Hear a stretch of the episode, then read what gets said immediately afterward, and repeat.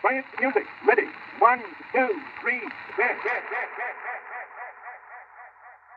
Here we go!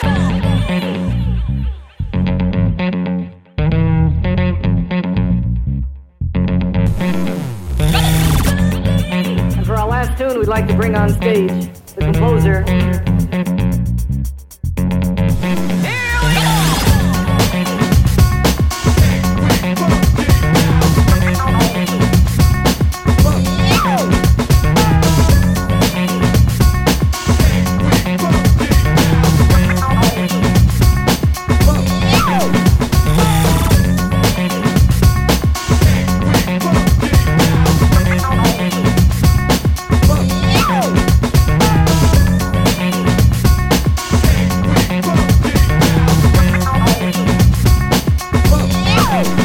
Hardcore